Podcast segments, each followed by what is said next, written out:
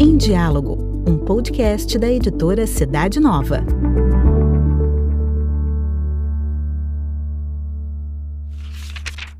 Arte de Amar, com o padre José Allen. O tempo e nós. O tempo dá um jeito, a gente costuma dizer. No entanto, essa máxima nem sempre é verdadeira, pois tempo por si mesmo não resolve muito. Ele nem é real se não for por nossa vontade.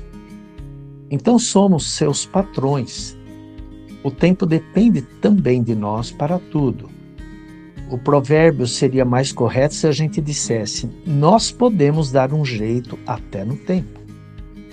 O tempo pode passar, levando todas as coisas, mas nossa alma pode ficar pequena eternamente. Sempre constringe em dois sentidos, ou a ficar ou a partir. Vale ressaltar que a vida é uma viagem. É preciso saber para onde ir, tomar o rumo certo, a estrada justa, gastar o necessário, arrumar o que nos servirá, fazer a bagagem. O tempo vai passando, assim como as, assim como as paisagens externas do trem que vai avançando pelo caminho, mas simplesmente nos transporta.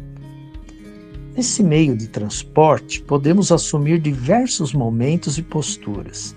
Pensar, sonhar, dormir, contemplar, dialogar, observar, admirar, recordar, procurar, deixar o tempo passar. Cada experiência fará diversa nossa viagem, tornando-a mais rica ou mais pobre, mais bela ou mais monótona, mais atraente ou mais cansativa, mais vida ou mais morte. Então, não é verdade que basta deixar o tempo passar para a vida melhorar, para os problemas se resolverem, para nós crescermos. É preciso que ele seja instrumento de novas experiências existenciais, de novas descobertas, decisões, escolhas livres de abertura. Uma das mais belas experiências da vida é observar a mudança da natureza no suceder das estações do ano. Cada trimestre é um convite e uma descoberta é uma revolucionária e única possibilidade de vida. Inspirações de primavera, diálogos de verão, pensamentos de outono, sentimentos de inverno. Experimente deixar-se tocar pelos climas das estações. Permitir-se envolver por seus encantos, emocionar-se com suas manifestações, lançar-se em suas vagas e em suas ondas de luz, de calor, de cor, de odor, de festa, de mistério, de passagem, de tesouros escondidos. Isso mesmo, tesouros ocultos que são repropostos a cada ano com nuances particulares e diversas enriquecidas experiências que a própria natureza experimenta e aprende com o suceder dos acontecimentos. A própria natureza é aprendiz dela mesma. Por isso se repete sempre nova e se renova cada vez que repete. Não é assim também a nossa vida? Deixo por conta dos nossos ouvintes tirarem algumas conclusões devem simplesmente fazer a experiência com olhos e corações abertos, alma livre, espírito puro.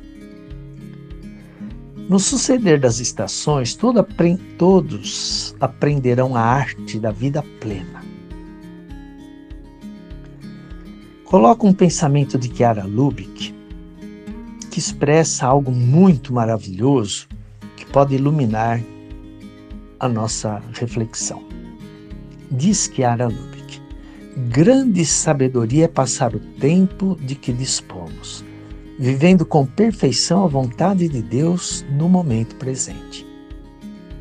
Mas, às vezes, somos assaltados por pensamentos tão obsessivos, relacionados ao passado, ao futuro ou ao presente, mas ligados a lugares, circunstâncias ou pessoas a quem não nos podemos dedicar diretamente, que custa um sacrifício enorme manejar o leme da barca de nossa vida, mantendo a rota no que Deus quer de nós naquele momento presente.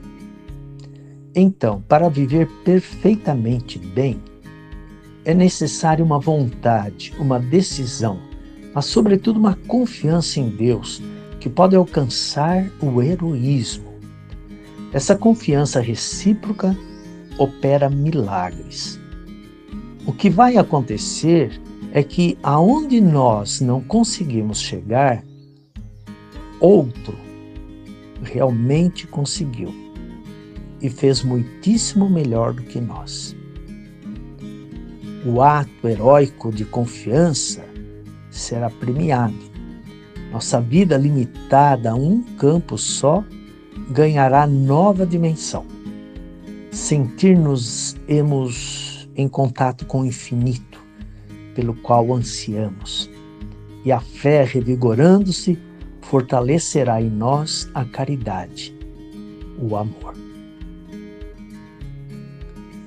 Uma pequena observação nesse texto de Chiara, quando fala outro, é com letra maiúscula, se refere a Deus.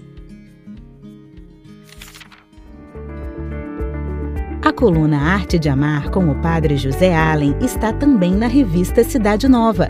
Para conhecer a revista e demais produtos da editora, basta acessar o site cidadenova.org.br.